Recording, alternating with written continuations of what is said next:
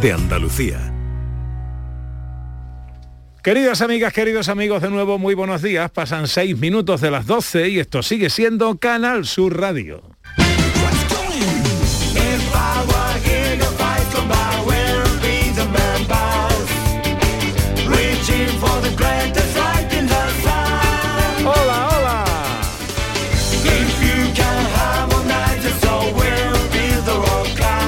¿Qué tal? ¿Cómo están? ¿Cómo llevan esta mañana de sábado? 20, 20 ¿qué? ¿Qué, día es hoy? 23 de octubre de 2021. Ojalá en la compañía de sus amigos de la radio lo esté pasando bien la gente de Andalucía. Segunda hora de paseo. Tiempo para la historia y nuestro radioteatro. Tiempo para el cine. Tiempo para las noticias de John Julius. Y tiempo para recordaros que vuestras voces pueden ser las primeras en sonar en nuestro programa cada mañana de sábado y cada mañana de domingo si queréis ser eh, eh, los que hagáis ese saludito del principio del programa, cosa que nos encanta porque así os ponemos sonido, os ponemos voz al otro lado del aparato. Ya sabéis que es muy fácil para participar.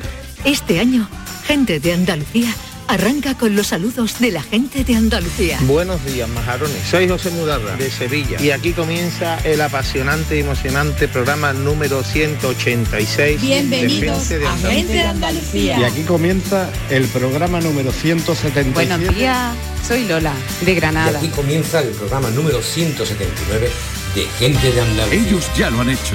Si quieres hacerlo tú también, envíanos un WhatsApp al 670-944-958 y te contestaremos con el número de programa que tendrás que presentar. Recuerda, envíanos un WhatsApp al 670-944-958 y anímate a ser la primera voz que suene en Gente de Andalucía.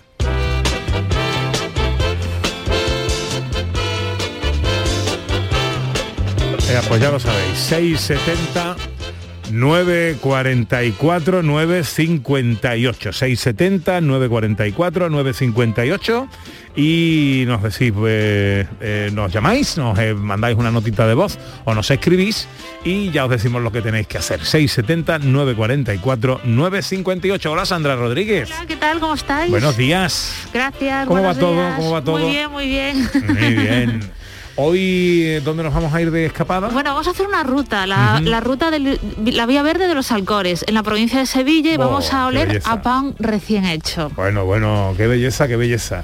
Eso pasa por un el, por el recorrido que hacía el antiguo tren de los panaderos. Exactamente, por eso lo de pan recién hecho, que es uno de los mejores olores del mundo. Y las escenas de Andalucía, ¿dónde nos llevan hoy? Pues vamos a Amberes al año 1920 a descubrir quién fue el primer medallista olímpico andaluz. Anda, qué bien. Hola, John Julius. ¿Qué pasa? Buenos días. Muy bien hoy porque al camino al, al Canal Sur tropecé con profesor Al-Haje, el gran famoso vidente africano. Y él soluciona muchas cosas. Tengo este papelito aquí y cualquier problema, Sí. no hay no hay problema. Mañana no va a tener problemas si llamo este número, entonces muy contento. profesor Alaje. Por eso, alaje y te... Alaje. Ala- Malaje no. Alaje, Alaje. alaje. Buenaje, buenaje. Hola, director. Buenas, ¿qué tal? ¿Cómo estamos? Pues muy bien, porque ya estamos ahí enfilando la recta de la semana que nos va a conducir a Halloween y como sabéis en Halloween pues hay mucho terror en cines, en libros y en todos lados, así que después hablaremos. Oye, eh, Halloween es eh, sinonimia de terror eh, y terrorífico lo que ha pasado con Alec Baldwin, ¿no? Ese es terror pero del malo. Es que es increíble que en 2021, en un rodaje a ese nivel, un rodaje a ese nivel, se pueda producir un accidente de ese tipo, ¿no? Eh, que mm, usando un arma de fuego, que se supone que no sé si es un arma falsa o si tiene mm, balas falsas o lo que Falsa sea. no es, ya te lo digo yo, no. pero que, pasó. se haya, haya, haya matado accidentalmente a la directora de fotografía y que casi se haya cargado al director, bueno, es que esto es, es tremendo. Claro, la producción se ha parado, lógicamente se ha parado, y ahora Claro. están investigando cómo ha podido suceder eso. que es una barbaridad. Se veían fotos de, de Alex Baldwin, claro, el hombre destrozado, ¿no? Bueno, Porque bueno, con una pistola. de repente tiene que estar. Has matado a, a la persona con la que llevas trabajando semanas o meses en, en una película. Es increíble, increíble, sí, sí. Está con nosotros el gran Juan Vinuesa. Hola, Juan Vinuesa. Hola, ¿qué tal? Buenos días. Bueno, bueno, qué, qué, eh, qué mm, felicidad. No soy capaz de describir lo que siento ahora mismo. Oye, pues anda que yo me, ha- me ha dado tiempo hasta que me cambie la voz desde que empecé con vosotros, ¿verdad? Mm, has hasta crecido, ahora estoy en crecimiento, ¿eh? Que me da mucha alegría estar aquí y comprobar que, que el éxito sigue creciendo, pero que seguís, vamos, de la misma manera tan cariñosa y tan humilde. Y lo digo de verdad.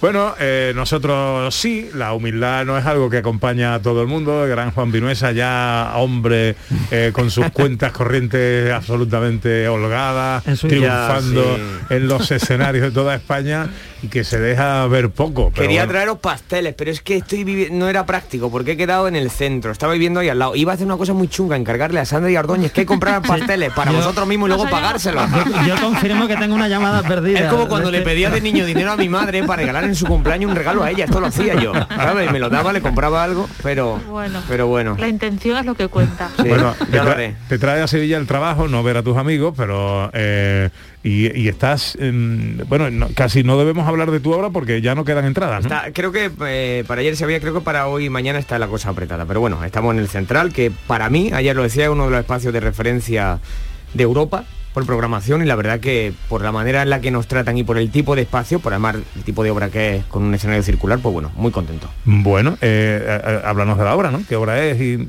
Es la segunda, eh, digamos que Andrés Lima ha, ha creado un díptico Shock 1 y Shock 2, en las cuales hace un repaso a la historia a través de, inspirado en el libro La doctrina del shock de Naomi Klein, pero bueno, luego con toda la libertad que se da Andrés, que es un maestro del teatro, con una mezcla de géneros, digamos que es un recorrido por la historia, con personajes históricos de- del día de hoy, desde Bush, eh, Aznar hasta eh, Pinochet, eh, Reagan, eh, Margaret Thatcher, entonces... ¿De qué haces tú? Puf, yo hago varios. Aznar, por ejemplo. Ajá. Pues, sí, sí, sí. Te, te- te- te pega y te, te Sí, veo sí. ahí pintando. Se ha dejado bigotito. Wow. Lo que pasa que te diré que me ponen una peluca que se hace una broma, luego la veréis, de que eh, se intenta que sea Aznar y parezco más el pequeño Nicolás, ¿sabes? Em, Oye, el caso es que yo he visto Shock 1 porque estuve ya la temporada pasada también en el Central y me parece grandiosa. Yo todavía estoy consternada con la obra de lo que me impactó, de la calidad de los actores, del montaje, del texto, de todo. Me parece ¿Es maravillosa. Necesario ver eh, Shock 1 para ver Shock 2? No, para nada, para nada. De hecho, dentro de la propia obra de Shock hay pequeñas eh, mini obras o pequeñas piezas y Andrés sabe hacerlas para que sean de forma independiente, ¿no? Dame un segundito.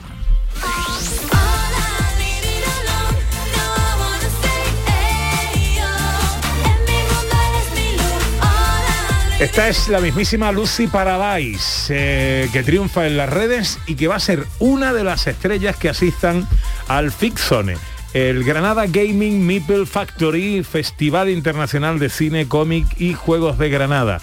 Eh, el 23 y el 24 de octubre en la Feria de Muestras de Armilla, en Granada. Nacho Cabrero es su director. Hola Nacho, buenos días. Hola, buenos días. Bueno, esto es un ah, homenaje que lo- le hago a mi querido José Luis Ordóñez y a todos los frikis del mundo, porque esto es un auténtico regalazo. El Palacio de Ferias de Armilla, en Granada, acoge este fin de semana una edición espectacular para hoy, más de 10.000 entradas que se vendieron el día de la presentación. Sí, bueno, no, no el día de la, sí, bueno, el día de, de la presentación ya estaban vendidas. Ya estaban Ah, vendidas. Sí, sí. Bueno, cuéntanos, ¿qué es Fixone? Pues mira, Ficción es eh, una feria, un festival que reúne todo lo que yo llamo cultura comercial, digamos. Es cultura joven, es cultura friki, si quieres llamarlo también, como has dicho. Es eso que nos gusta a todos, que son series, cine, cómic, música, cultura japonesa, videojuegos, juegos de mesa, cualquier cosa que, se asocia a una cultura pues, del siglo XXI. Eh, leo por aquí, uno de los platos fuertes de esta edición es la presencia de la Legión 501 Spanish Garrison. Sí. ¿Eso qué es? la Legión 501 son una agrupación reconocida por Lucasfilm que, que bueno, que eh, se, se reúnen y hacen sus disfraces según un canon oficial de los creadores de las películas de la Guerra de la Galaxia y que acuden a actos benéficos para, pues, para apoyar ese acto. Y nosotros aquí tenemos a la Asociación Homo Sapiens, que trabaja con gente con dificultades de movilidad y, y con minuvalía y que están ahora mismo recogiendo dinero para ello. También entre los, asiste- eh, entre los asistentes contaréis con el mismísimo Ramón Langa. Sí, por aquí anda ya. Ayer se presentó en un cine de Granada su último corto con el director y el guionista y, ahora está aquí, vamos a tener un encuentro con él, va a estar filmando al asistente unas fotos, o sea que sí, está, está por aquí también. Bueno, actores de cine, influencer, estará... eh, bueno, a mí todo esto se me queda mm, eh, eh, en, el capítulo este, en en el cajón de la ignorancia, pero bueno, se confirma el comando Creepypasta, eh, Creepypasta, emitido en el canal de YouTube de Pirate, eh, Pirate Cat, Pirate Cat, eh, a la TikToker Lolita Armand Entreri y a la cantante que estamos escuchando, Lucy Paradise. Bueno, vaya convocatoria, ¿no? Sí, sí, sí, además todo eso son de por aquí, de Granada del sur de España. Así que eh, producto nacional y de calidad. Bueno, bárbaro. Eh, ¿que- ¿Quedan entradas mm, para mañana? Pues creo que quedan, no sé que te estoy diciendo de memoria, pero quedarán unas 100 para mañana, si quedan algunas. Bueno. O sea, no mucho más. Bueno, Fixone, Granada Gaming Meeple Factory, Festival Internacional de Cine, Cómic y Juegos de Granada. Nacho Cabrero, enhorabuena, ¿eh? me parece una convocatoria brutal. Felicidades y que nada, y que lo paséis ahí muy bien. Muchísimas gracias. Adiós, Gracias amigo. a todos. Adiós, adiós. Hasta luego.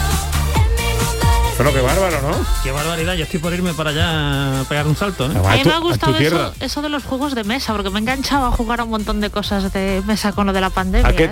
¿A qué te has enganchado? Bueno, mi juego preferido sigue siendo el de mm, el de descubrir quién es el asesino, ¿vale? Que me encanta. Y después hay juegos de cartas que se llaman Spot- Exploding Kitten y cosas así con los que juego con mi sobrino que son súper entretenidos, virus y tal. Está genial, vamos. Ah, qué bien. Bueno, pues eh, que son 10... ¿Te vas a quedar un ratito o te vas o qué haces? ¿Vas Me a por voy los en breve. pasteles? ¿Qué haces? Sí, me voy en breve, me voy en breve. Pero bueno, me Bueno. volveré. Bueno, eso espero. Volveré pronto. Pero- que nada, que simplemente que de verdad que muchas gracias y que me alegra ver eh, cómo sigue todo en marcha y cómo se sigue ocupando de, de todo, de lo, de lo grande y de lo pequeño de Andalucía. ¿Has visto que, Que que ha venido no está Ana? Ya, ya, ya, ya. Pero, pero no ha sido preconcebido. Ella Sí. ya tenía previsto irse. a- Sí, ya, ya, espero. Ahora igual cuando baje eh, le decía, oye, que ya puede salir y sale de ahí. ¿sabes? y se incorpora. Tiene bonus, tiene bonus para poder hacer esas cosas. Apunten este nombre, amigas, amigos, eh, porque ocupará tarde o temprano las grandes carteleras cinematográficas y teatrales del país y de allende nuestras fronteras. Juan Vinuesa, pedazo actor y pedazo de amigo. Se te quiere a pesar de todo. ¿eh? Igualmente, David, y también a pensar. Muchas gracias, ¿eh? Cuídate, cuídate. 12 y 18, enseguida llegan las escenas de Andalucía. Gente de Andalucía. Con Pepe de Rosa. La mañana de Andalucía con Jesús Vigorra. Un programa informativo. Además, el Constitucional también se ha pronunciado sobre... De entretenimiento. Arturo Pérez Reverte, buenos días. Que te ayuda Señor Calatayú, buenos días. Hola, buenos y te divierte. Las mañanas de Andalucía son mejor. La mañana de Andalucía con Jesús Vigorra. De lunes a viernes desde las 5 de la mañana. Quédate en Canal Sur Radio, la radio de Andalucía. Yo ruedo, tú ruedas, el... Y nosotros seguimos rodando. Undécimo Salón del Motor de Ocasión de Sevilla, del 28 de octubre al 1 de noviembre. Turismos, motocicletas y vehículos profesionales, kilómetro cero seminuevos y de ocasión de las principales marcas y modelos. Un décimo Salón del Motor de Ocasión de Sevilla, del 28 de octubre al 1 de noviembre en Fibes. Seguimos rodando.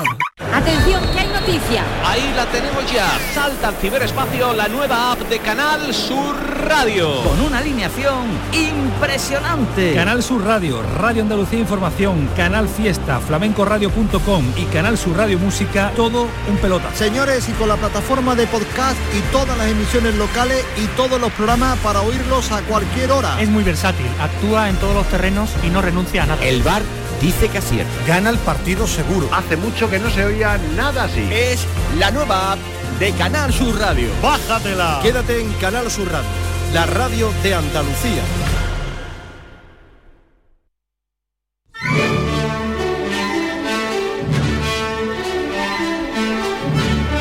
Producciones radioteatrales Gente de Andalucía presenta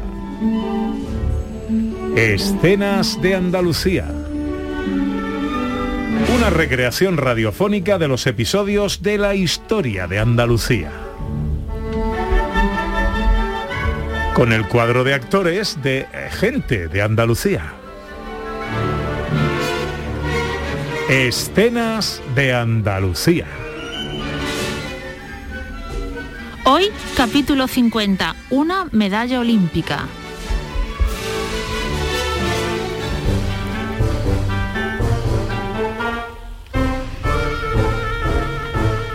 Amberes, año 1920. Los Juegos Olímpicos acaban de comenzar. Dos jugadores de la selección española de polo hablan tras jugar el partido previo a la final. Tienen la medalla de plata asegurada, pero le gustaría traer el oro a casa. En este equipo nacional juega Leopoldo Sainz de la Maza, nacido en Utrera, provincia de Sevilla. ¿Cómo nos ves, Leopoldo? Muy bien, Álvaro. Tenemos posibilidades.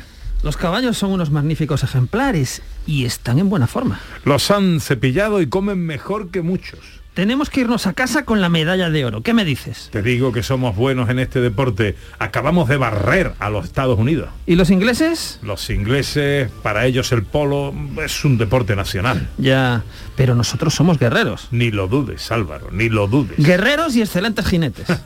Eso por descontado. Al grano. ¿Tenemos alguna estrategia para la final? Por supuesto.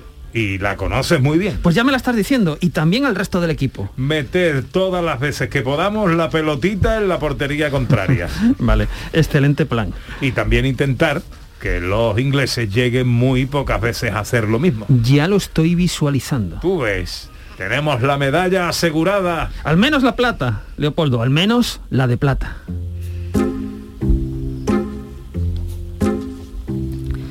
La final entre Reino Unido y España es bella y dura. Los expertos jinetes son llevados por sus caballos sobre un campo verde magnético. Reino Unido parte como favorito, pero España lucha hasta el final y acaba con la plata tras un marcador de 13 a 11 a favor de los británicos. Señores, vengo a darles mis más sincera enhorabuena. Han hecho muy bien partido. Al menos lo hemos intentado. No teníamos nada claro a ganar. Ha sido una victoria muy, muy ajustada. Bueno, bueno, que la modestia no es deporte olímpico, ¿eh? Me gusta el lenguaje directo de los españoles. Sí, sí, no nos andamos con tantos miramientos, la verdad. ¿Y de qué parte de España es usted, si se puede preguntar? De Andalucía. Siempre soñé con conocer su tierra. Esa, ese clima y esas ciudades debe ser lo más parecido al paraíso. Y no se olvide de nuestros caballos. Claro, los he visto en acción, menudos ejemplares. Pues encantado de saludarle. Si algún día va por Andalucía, avíseme. Lo haré. Nos vemos en la entrega de medallas. Y de nuevo han jugado muy bien. Enhorabuena. Sí, sí. La verdad es que estoy muy feliz. Una plata olímpica. Y la primera que va para mi tierra. Muchas felicidades, Leopoldo. El polo deja de ser deporte olímpico en el año 1936. De hecho, solo lo fue en cinco ocasiones. España, además de la plata en esta disciplina, se trae de Amberes otra plata en fútbol. Leopoldo Sainz de la Maza es el primer deportista olímpico andaluz en alzarse con una medalla olímpica, pero no sería el último.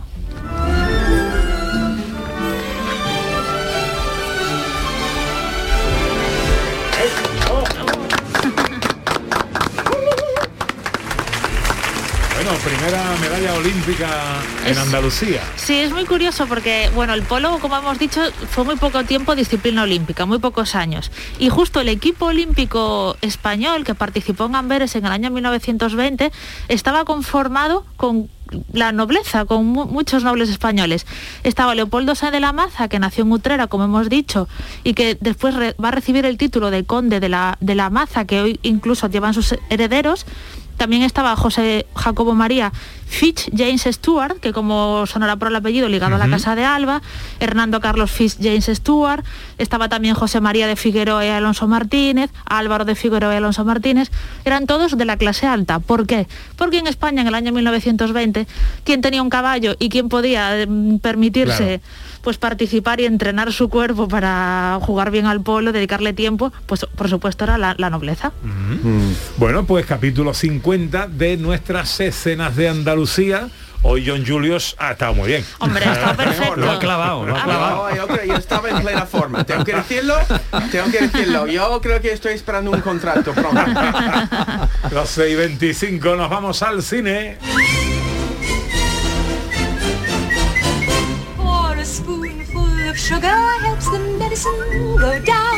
The medicine go down. Bueno, antes de entrar en materia cinematográfica, eh, hay que hablar, o quieres hablar de la Feria del Libro de Sevilla. Hombre, la Feria del Libro de Sevilla, que excepcionalmente este año eh, pues va a pillar en Halloween, es una feria que empezó hace unos días, el jueves 21 de octubre, que llega hasta el 1 de noviembre, el lunes, es decir, pues un tiempo fantástico. Hay 44 expositores, escritores de primera. Javier Cercas la inauguró el otro día, eh, la cierra Benjamín Prado y entre medio haciendo firmas, charlas, por gente como Sara Mesa, Eva Díaz Pérez, Jesús Carrasco, Isaac Rosa, Félix J. Palma, Luis Manuel Ruiz, Salvador Navarro, Concha Perea, Juan Ramón Viedma, Antonio Puente Mayor, en fin.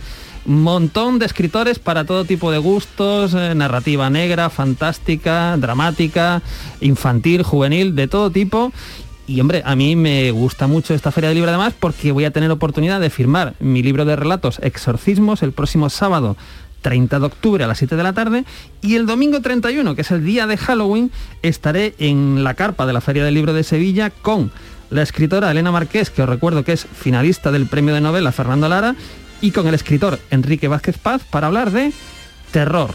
Terror y ficción desde lo real. Que a ti no te gusta. Hablaremos de libros, hablaremos de libros, pero también de cine, por supuesto. Entonces, todo el que le interese, pues estaremos en Halloween a las 8 de la tarde en la carpa de la Feria del Libro de Sevilla.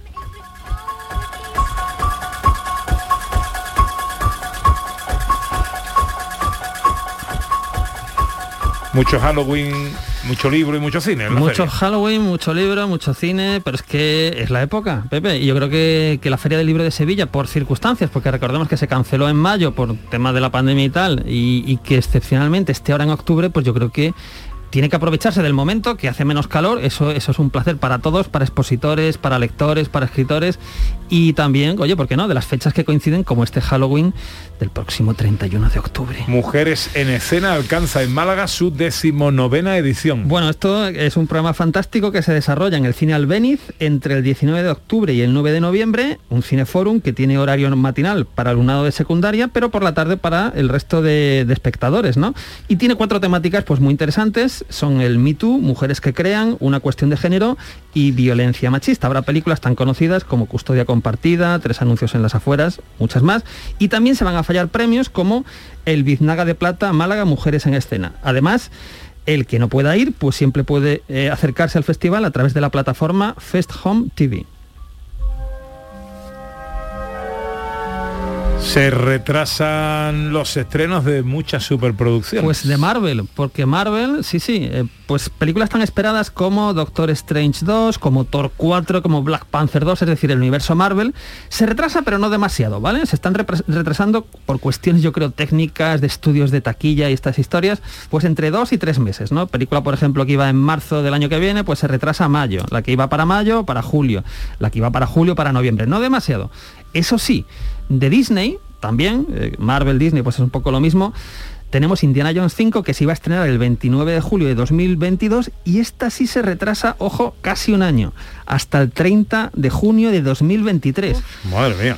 Se está rodando ahora, no sé si habéis visto fotos de Antonio Banderas y Harrison Ford ahí con traje de buzo y, y- y más historias. Eh, se está rodando ahora, pleno rodaje en Sicilia, Marruecos, venían del Reino Unido, eh, una superproducción a la antigua usanza, pues van a estar seis meses o siete rodando. Pero fijaos, o sea, casi un año lo que vamos a, a tener que esperar. Para que os hagáis una idea, Harrison Ford tendrá 81 años cuando se estrene. Un chavalín. Un chavalín. Oye, ¿es cierto que la cuarta entrega de Thor tiene una secuela que se llama Thor 4 Luca de Tena? Eh, esto no me lo puedes hacer, Pepe, porque estás mirando mi chiste inquietante. ¿Cómo, cómo alcanzo yo esto después? Échale un vistazo a la taquilla, venga.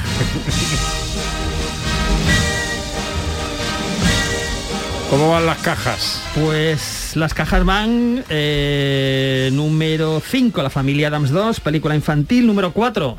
Recaudando mucho, muy bien, de crítica de público. El buen patrón, película imprescindible con un gran Javier Bardem. Número 3, ahí sigue la gente 007 sin tiempo de morir. en el número 3. Número 2, película que se estrenó ayer y de la que ahora hablaremos, una secuela de Halloween. Y número 1, que no hay quien la mueva, pues la secuela de Venom, Venom 2, Habrá Matanza. Estrenos de la cartelera para el fin de semana. Eh, empezamos con, Empezamos con con la, que, Halloween. con la que entró ayer directa al número 2 de la taquilla, con una secuela de una saga que empezó ojo, en 1978, que ayer estrenó la nueva película y la estrenó, como hemos visto, con éxito de público. Se llama Halloween Kills. ¡Eh! ¿Qué hacéis por aquí? Es Halloween, hemos hecho truco trato. ¿Estáis solas? Hay un tío muy raro con una máscara. ¿Dónde? No para de jugar al escondite con nosotras. ¿Dónde lo habéis visto? ¡Ahí! ¡Dios mío! ¡Corred! ¡Marchaos a casa! Bueno, a ver, esta es una película, este- el susto me ha pillado a mí ahora. Un poquito, sí. Dice María que da muchos sustitos. Pues mira, esta es una película, todo arranca en 2000... eh, esta es una continu- Vamos a empezar por el principio. Continuación de la película Halloween de 2018, la que se estrenó hace tres años, con Jamie Lee Curtis de protagonista, pues esta película continúa esa. Pero es que la de 2018 era a su vez una continuación del Halloween de 1978, también con Jamie Lee Curtis de protagonista, y este personaje villano, asesino, terrible, que es Michael Myers, con esa máscara que lleva sobre el rostro y ese gran cuchillo con el que va pues ajusticiando a todo lo que se le pone por delante. Bueno, pues es una saga que además de estas películas que acabo de nombrar, tiene 10 más, o 9 o 10 más, mm, líneas temporales que se separan, líneas na- narrativas que se separan, en fin. Todo es un poquito lo mismo, este señor pues que va matando a gente a su paso. Y oye, la verdad es que es difícil que con 12 películas detrás pues pueda deci- decirte algo, pueda sorprenderte. La verdad es que lo mejor de Halloween Kills sin duda sigue siendo la música de John Carpenter, sigue siendo eh, Jamie Lee Curtis, por supuesto, y sigue siendo esa presencia en algunos flashbacks del Dr. Loomis que en la película original interpretaba Donald Pleasence. Esta película ha pasado ojo por el Festival de Venecia, estuvo en el Festival de Sitges y aunque las críticas no están siendo buenas, yo se la recomiendo a los fans sobre todo de Halloween y del terror, aunque las críticas no están siendo buenas, ha arrollado en la taquilla americana.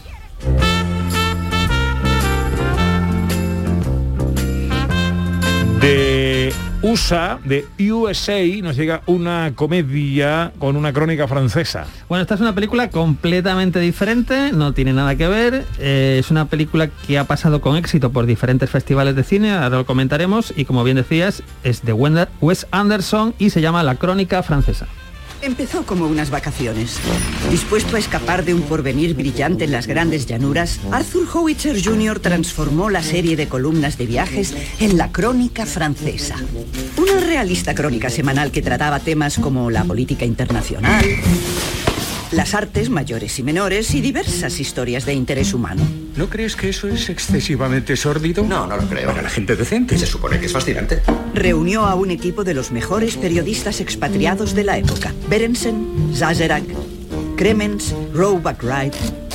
Este era su elenco. Intenta que Con un eh, reparto interesante, director. Tiene un repartazo, porque es que por dónde empezar en este repartazo. Está Benicio del Toro, está Frances McDormand, que ganó el Oscar el año pasado, está Adrien Brody, Tilda Swinton, actores jóvenes como Timothy Chalamet, que hemos visto recientemente en Doom, Lea Seydoux, que hemos visto en la última de James Bond, Owen Wilson, Bill Murray, William Dafoe, Kate Winslet, Elizabeth Moss, Christopher Waltz, en fin, un reparto que uno no para de, de reconocer rostros conocidos. Como hemos visto por el tráiler, pues es una película que es sobre todo una carta de amor al mundo del periodismo ah, eh, y todo se ambienta en una ciudad francesa ficticia del siglo XX con algo que a Wes Anderson le gusta mucho, que es interconectar diferentes, diferentes historias.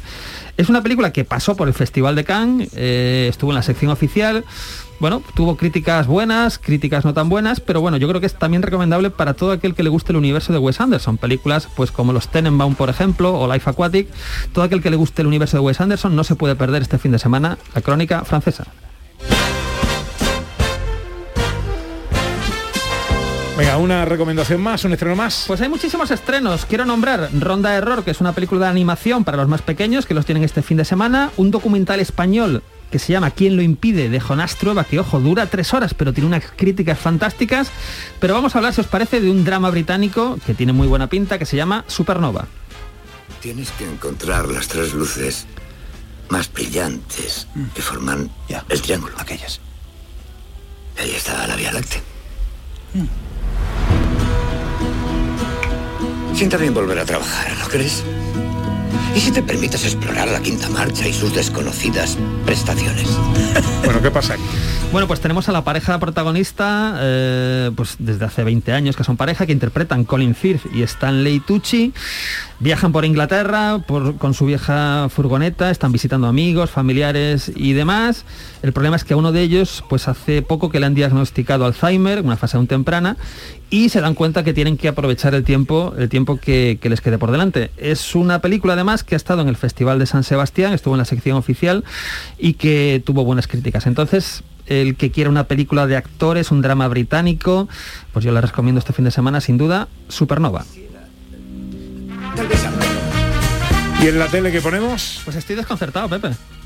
A ver. Eh, no me ponen mi western de, todos los- de todas las semanas. A las tres y media, en, Can- en. Canal Sur Televisión, yo creo que se han despistado. Bueno, ponen una película que puede estar bien, yo no la he visto, es- se llama En Andalucía nació el amor, comedia musical española del 66, dirigida por Enrique López. Está lejos del, del western. Está lejos eh, con Dianik Zuralowska y Juan Luis Gallardo, Rocío Jurado, Paca de Alba y los Silvers. La trama, Nadia, que es una joven sueca, llega al aeropuerto de Barajas, donde resulta que es la turista 2 millones. Y por ese motivo es recibida pues, de lujo por periodistas, por, por eh, gente de prestigio. Y uno de los premios que tiene consiste en viajar por Andalucía acompañada de Luis Soriano, que es el guía contratado por el Ministerio de Información y Turismo para hacerle más agradable el viaje. Entre el guía y la turista, ¿qué va a surgir, Pepe? Pues parece que va a surgir algo, ¿no? Teniendo en cuenta que es Juan Luis Galiardo el que está ahí, pues mm, se intuye que va a surgir un, un romance. Hombre, parece una película pues de estas de que se hacían en los 60, pues muy ligerita, comedia, musical, que desde luego... Es como vacaciones en Roma, pero versión pero, pero por aquí, española. Pero sí. por aquí, sí, sí. Pues esto a las tres y media hoy en Canal Sur Televisión. Bueno, es muy tarde, ¿eh? pero aún tenemos un montón de cosas que contaros. En Canal Sur Radio, gente de Andalucía con Pepe da Rosa. La radio de Andalucía está en Canal Sur Sevilla.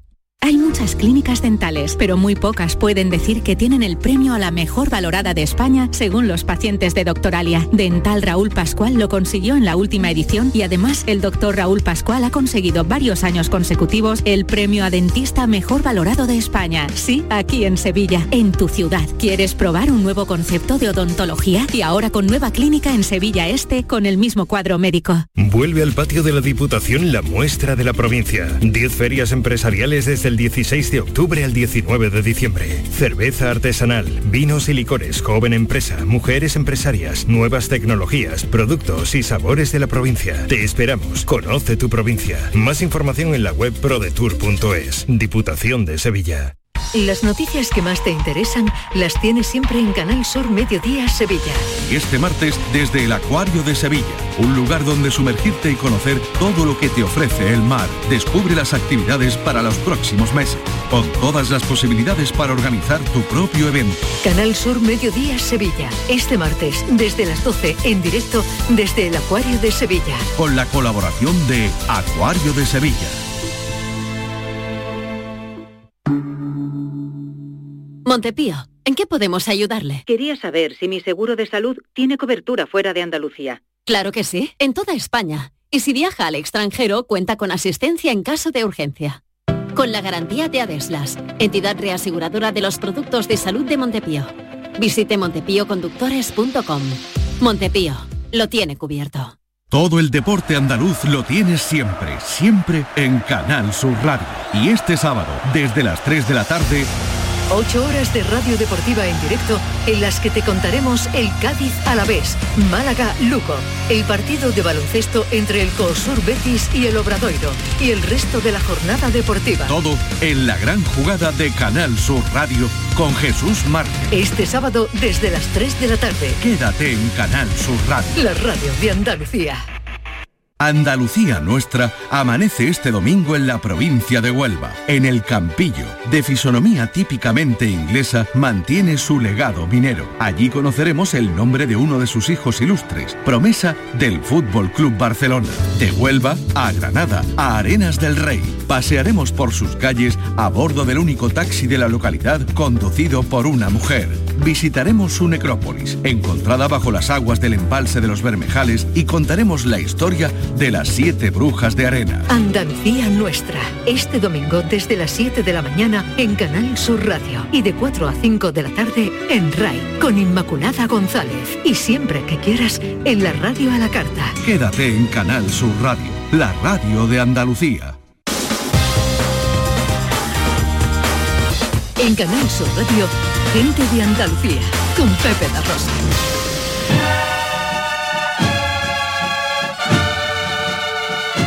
19 minutos para la una, enseguida llega John Julius y sus noticias, su repaso a lo que acontece a su alrededor. Pero volvemos a las calles de Sevilla, a los arrabales más modestos de la ciudad, donde el Señor del Gran Poder sigue con su misión evangelizadora visitando tres barrios de la ciudad. Desde primeras horas de la mañana, los compañeros del llamador, con Fran López de Paz a la cabeza, retransmitiendo todo lo que está ocurriendo en las calles a través de Radio Andalucía Información, todo el seguimiento de la jornada en directo. Conectamos con RAI. unos rezos que se están escuchando. Buenas tardes, Pepe. En la parroquia de Santa Aurelia, donde se encuentra el Gran Poder. Ha entrado en este pequeño ámbito, en este pequeño parquecillo, donde previamente un grupo de cantores ha interpretado motetes. Es uno de los hitos de este traslado, porque es otra de las parroquias por las que está pasando el Gran Poder en estos momentos. Está lleno de carritos de ruedas, de personas mayores, sobre todo mujeres, que han sido trasladadas aquí para que desde una posición cómoda puedan ver al gran poder que lleva ya desde las 10 de la mañana, son las 12 y 42, las calles de estos tres barrios que eh, van a convertirse o se han convertido en el centro de Sevilla desde que el sábado pasado llegara, llegar aquí. Ha sido un camino de saeta el que ha recorrido el gran poder, sin música, con lo cástico espontáneo de la gente del barrio, desde las ventanas, a pie de calle. El humo del incienso está la figura del Señor a la que tenemos ahora de perfil y después de estos rezos que está dirigiendo Miguel Vázquez Longo, pues hay un grupo de violonchelo, de un grupo de cuerda que también va a interpretar un motete para el señor del gran poder que hoy protagoniza este acto que pasará sin duda a la historia porque esta visita le ha permitido a muchos sevillanos conocer una parte de Sevilla desconocida y necesitada de, de mucha ayuda. Fieles a la recomendación del Salvador, siguiendo su divina enseñanza nos atrevemos a morir. Padre nuestro estás en la El sonido en directo de RAI, Radio Andalucía Información, Fran López de Paz y el equipo del llamador, contándonos y cantándonos las evoluciones de este segundo traslado del Señor de Sevilla. 12 y 44. Gente de Andalucía con Pepe da Rosa. Pues dice Julio Vera en Twitter, qué bien le ha salido el acento guiri a John Julius en la recreación de la plata olímpica en polo. Y eso ni en mi país.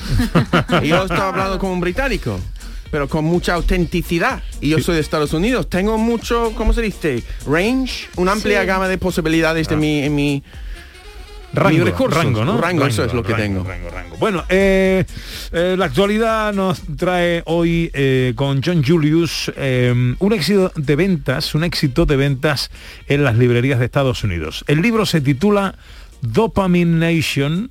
Finding Balance in the Age of Indulgence.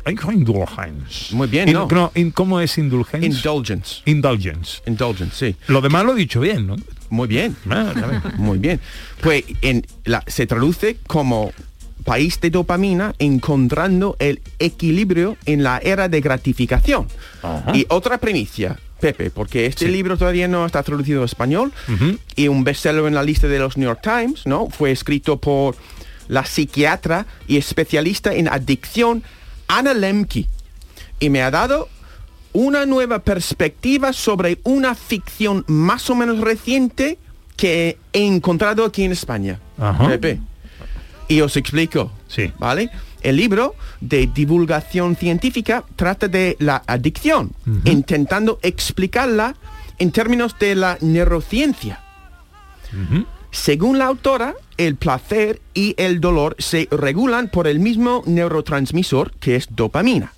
Básicamente cuando sentimos placer porque nuestro equipo ha ganado, porque hemos tomado un par de cubatas, porque hemos alcanzado una meta, la mente segrega dopamina. Después llega la deficiencia de dopamina, más o menos la resaca, y otra vez vamos en busca del subidón. Y así vivimos. En esa oscilación. Ese de montaña rusa, ¿no? Exacto, exacto, ¿vale? Bueno, el lib- en el libro me llama la atención algunos experimentos con ratones, ¿vale? En unas jaulas con cada ratón solo, sin nada, en estado puro de aburrimiento y soledad, si los ratones tienen tanto acceso al agua normal como al agua mezclada con heroína, prefieren drogarse hasta la saciedad y pronto llegan a ser adictos. Pero si en esta misma jaula solo se añade una rueda, muchos ratones se salvan de la adicción porque tienen la capacidad de castigarse con el gimnasio, por así decirlo. Y así encontrar el equilibrio más natural entre el subidón de dopamina y la deficiencia de dopamina. Por eso, Curioso. ¿eh? la autora, que también es doctora, recomienda a sus pacientes con adicciones que cada día se sometan a la práctica de algo difícil y que requiere un esfuerzo prolongado, ya sea gimnasio, una actividad creativa o la solución de problemas o incluso rezar. Algo que exige un sacrificio para después conseguir la gratificación retrasada. Pues tiene sentido. Eso es lo que hago yo, ¿no? Es que necesito ganar mis subidones de dopamina o no los disfruto. Si no gano mis subidones es como si hiciera trampas, ¿vale? Pero resulta que la solución no es tan sencilla porque existen algunos ratones que se matan en la rueda, corriendo hasta el agotamiento, buscando el subidón de dopamina que viene después de tanto machacar. Y conocemos a gente así, que se matan con el trabajo, con el estrés o con el entrenamiento, buscando el subidón que está siempre por llegar. Sí. ¿Vale? Pero ahora viene lo más sorprendente. En la Universidad de Leiden, en los Países Bajos, han descubierto que incluso si las ruedas se ponen en la naturaleza, no en una jaula, pero en un hábitat natural, los ratones, las ranas, aún las babosas, las encuentran, les encantan y pueden llegar a ser adictos a ellas. O sea, que, que es- disfrutamos con el sufrimiento. ¡Eso! Y ojo, las ruedas más populares son las ruedas cuadradas, hablando de sufrimiento, que hacen que los bichos se caigan de cabeza y se voltean. Es decir, da igual si están en su hábitat ideal a gusto, sin peligro, con amigos, familia y mucho para distraerse, hay algunos ejemplares de la especie a los que les gusta azotarse para después encontrar su equilibrio o no. O no, claro. Mira, yo llegué a Sevilla en 2005-2006, ¿vale? Desde entonces el Sevilla Fútbol Club ha ganado una Supercopa de Europa, dos Copas de España, ha sido seis veces campeones de, la- de UEFA, ha ganado el derby sevillano 16 veces, lo ha perdido solo seis veces. Lo lógico y lo normal habría sido que yo sea palangana, pero que va, soy bético. La gente con razón me pregunta por qué. Siempre he dicho que es por naturaleza, pero ahora, gracias al libro del- de la doctora Ana Lemke, tengo una respuesta más larga, extendida y contundente. Soy un ratón al que le gusta azotarse en la rueda y, y- y la gratific- gratificación y la dopamina vendrán retrasadísima quizá, pero vendrán.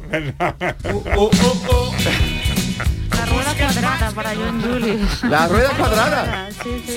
Me ha gustado, me ha gustado la historia. Ya se preguntó dónde está mi Betty. Bueno, este, este año es un buen año, ¿no? Parece que está siendo un buen año para el ratoncito que llevas No dentro. sé, ¿no? por los pelos están en la, en la parte de arriba de, de la tabla, por los pelos. No, estamos bien en Europa. ¿no? Sí, pero no sé, a mí, mira, ya, a mí me, me encantaría, como he dicho antes, que mañana juega, ¿no? Contra una, una Mañana, un partido mañana. importante, ¿no? Sí, mañana, bueno, es un partido de liga. de liga, pero Sí, para, sí. para- eh, eh, el Rayo más o menos está cerca de... El Rayo de- está haciendo un buen arranque de temporada. Entonces tenemos que ganar. Sí, sí. habría Y siempre hay la duda y eso me ca- causa el sufrimiento. ¿Sabe? y los empates no me, no me caen bien. Eh, no, no, empate no va en pana, eso es una tontería. es Eh, una tontería el empate. El Betis tiene 15 puntos, está octavo, el Rayo está sexto con 16 puntos. O sea que si le ganamos nos ponemos por encima de ellos. ¿eh? Y no sufro mañana si ganan. No, no, claro, tú lo- a ti lo que te gusta es sufrir, ¿no? Lo que, Bueno, lo que pasa es que cuanto más ganamos, Puede sentir satisfacción. claro, adelante, ¿no? cuanto más ganamos, más sufrimos cuando perdemos. Claro, Eso es, claro. eso es la rueda. Eso es la rueda de, de- de- de la oscilación de que habla Ana Lemke. Claro. Yo Bueno. creo que lo mejor es ser de un equipo que no te haga sufrir, ¿no? Claro, O- pero no sé, yo creo que- demasiado. ¿En cuál estás pensando? cuando- yo en el Madrid, ¿no? Digo, yo qué sé, que ganas Copas de Pero- Europa, ganas Liga, ganas... Son chacateros, ¿no? Esa gente. Pero es una cuestión de sufrimiento, hay que evitarlo. Hay que tenerlo de vez en cuando, ¿no? Sí. Y esa- esas cosas, pero pero no demasiado, porque cuando Pero yo se creo demasiado- biológicamente, biológicamente, ¿no? No estamos para hech- estamos hechos para no sé, pues cazar un jabalí, ¿no? Con una lanza o pelearse con el tribolao para una parcela de espárrago. Yo creo que es algo que biológicamente que Vale. sufrir para tener la comida. Es verdad, sí, sí. Por eso soy bético. Si está todo hilado, está todo relacionado. Me ha convencido, me ha convencido. Faltan ocho minutos para la una y hablamos de efemérides cinematográficas.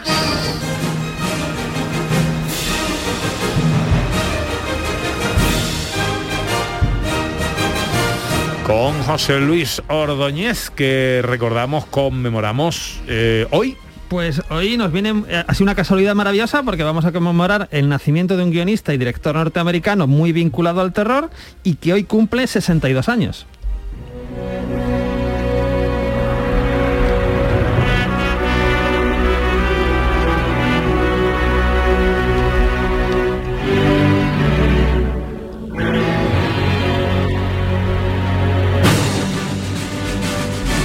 Ejemplo, con la trilogía Evil Dead, que es una trilogía que igual John conoce, no sé si la conoce, empezó con Posesión Infernal a principios de los años 80, en el año 81, después tuvo dos secuelas más, Terroríficamente Muertos y El Ejército de las Tinieblas, y es una trilogía pues muy divertida, es como muy, muy sangrienta, muy gore, muy demoníaca, pero, pero bueno, pues, pues muy, con mucho, un grupo de fans muy, muy fiel que sigue esta trilogía eh, por todo el mundo. Trilogía además que derivó, ojo, en una serie hace unos años.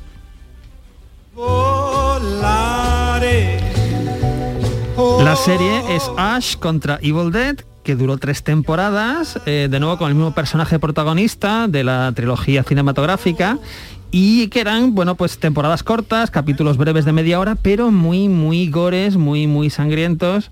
Y, y sí, hay una pregunta en el ¿De, estudio. quién, de quién es el cumpleaños?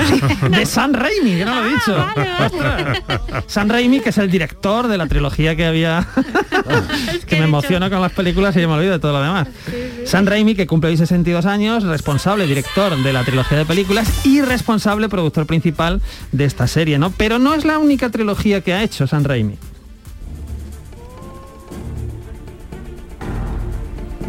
Porque esta sí es una trilogía para el gran público, que es la, primera trilogía que se hizo de Spider-Man, la de Tobey Maguire. Esta sí está dirigida por, por Sam Raimi, donde nos traía de vuelta pues, al, superhéroe clásico, que después ha tomado el rostro de diferentes actores, ¿no? Y si hablamos de Spider-Man, tenemos que hablar obligatoriamente de Spider-Man 2.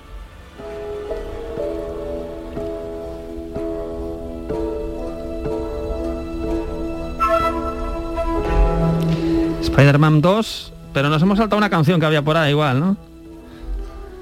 Pues... Que es la obra maestra de San Raimi, la obra maestra de Spider-Man, porque nos habla de un superhéroe que, bueno, pues que quiere ser normal, ¿no? Y esto está muy bien, que una película de superhéroes no solamente tenga persecuciones, explosiones y tal, sino que nos plantee como el personaje, como el personaje pues quiere ser una persona normal, quiere vivir la vida, ¿no? Quiere vivir la vida como, como... Y claro, hay una escena maravillosa que nos recuerda a otra película, la de Dos hombres y un destino, donde este señor, Toby Maguire, el, protagonista de Spider-Man, pues debemos pasear por la calle, saludar a la gente, hablar, tener lo que es una vida normal o querer tener una vida normal. Y esto es maravilloso que lo plantee una película que aparentemente nos, nos va a ofrecer pues simplemente puro, puro entretenimiento. Esto es en la saga Spider-Man, pero hay que decir que Sam Raimi tiene películas muy serias. Como un plan sencillo, película con Bill Paxton, Billy Bob Thornton, Bridget Fonda del año 98. Es una película que podemos localizar en plataformas fácilmente, en Filming, por ejemplo, creo que está, o en Amazon Prime. Es una película que es similar o tiene cosas similares a Fargo. Eh, tenemos también un robo, tenemos una cantidad de dinero que llega a gente que lo necesita, pero que no sabe muy bien qué hacer con él. Mm, dinero además que procede de, de actividades ilegales.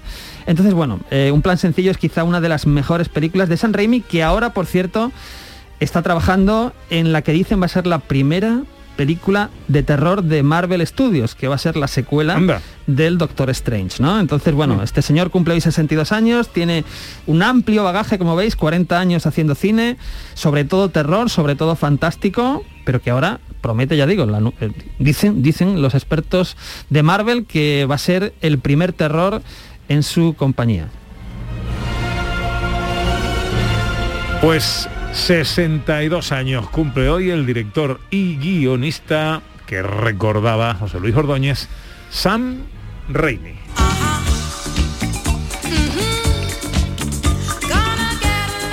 Bueno, vamos a escuchar que hay ya un tiempo que no escuchamos a los oyentes en el 670 940 200 que nos cuentan cosas. Hola, buenos días. Eh, soy Tente. Eh, como siempre vivo en Málaga, eh, llevo un mes y medio viviendo en Sevilla y me encanta perderme. Me encanta perderme por las calles, por el centro, por los barrios. Me encanta perderme. Así que me pierdo voluntariamente por estas calles tan maravillosas y este pedazo de tan bonita. Venga, un abrazo. John Julio, o sea, hoy le estamos preguntando a los oyentes si se han perdido, como Ana Carvajal se nos ha perdido. Se ha perdido, qué pena. Si, se han perdido alguna vez. Pero se como- va, se va a encontrar. Se va a encontrar. Sí, sí, se terminará confío en encontrando. ella. ¿Tú te has perdido alguna vez? Yo siempre recomiendo a mis alumnos que hagan esto, que, que se pierden en las calles de- del casco antiguo, porque se van a encontrar, ¿sabe? Entonces y tienen miedo de entrar en estos callejones y que, que por ejemplo, me, me- me- me encanta la calle de Sevilla que se llama la calle de Siete Revueltas. Sí. Porque entras y tú crees que no vas a salir, pero sales, Sí, ¿sabes? Y de repente está en otro sitio bonito. Yo creo que es muy importante en Sevilla no quedarse en la periferia del casco antiguo. Tiene que entrar y perderse Entrar dentro, entrar dentro. en cualquier sitio de, de- de- acá- cualquier casco antiguo de Andalucía, seguramente. ¿Sandra se ha perdido alguna vez? Pues me he perdido y también en la ciudad de Sevilla en una Semana Santa, porque era mi primera Semana Santa aquí y yo quería, eh, no se me ocurre otra cosa que ir al centro y quería ir de un punto al otro y claro, no podías pasar porque estaban las procesiones. Entonces me metí por unas callejuelas y de repente estaba perdidísima y le tuve que preguntar a unos chicos en plan, oye, ¿cómo llego a la Plaza Nueva? Y me, me guiaron ellos porque yo estaba en medio de Sevilla de noche con procesiones totalmente perdidas sin saber en qué calle estaban y cómo llegar a mi destino. Yo creo, Sandra, y tú pasas por un guiri. Tú Puede puedes cruzar, ser. tú puedes cruzar, tú puedes cruzar por, por una procesión, no te van a decir nada. Puede ser, yo Es lo que tiene que hacer. intentaba ser respetuosa y busqué atajo, No, pero... hace un guiri. Los guiris no son respetuosos. José Luis se ha perdido alguna vez. Yo me perdí en Sevilla cuando no había internet, eh, una noche, una madrugada, después de venir de alguna fiesta, y estuve perdido y no sabía qué hacer. Y estuve caminando, caminando, hasta que ya por fin di, con... Y ya llevaba años viviendo en Sevilla, ¿eh? No sé, ¿qué pasó algo raro. Bueno, eh, Carmen Acedo nos escribe y dice que se perdió en su propia casa recién despierta, eh, que no encontraba el baño. En fin, Carmen, eh, le puede pasar a cualquiera. Eso es muy normal, ¿eh? Yo también. John, cuídate. Ya, you know, si bebo mucho no puedo perderme en la casa, Eh, ¿sabes? sí, sí, también, Yo voy a también. voy a estar tranquilo esta tarde con mis ensayos de mis alumnos. Llega la una, llega la información a Canal Sur Radio. Enseguida seguimos escuchando oyentes y con más cosas aquí en Gente de Andalucía.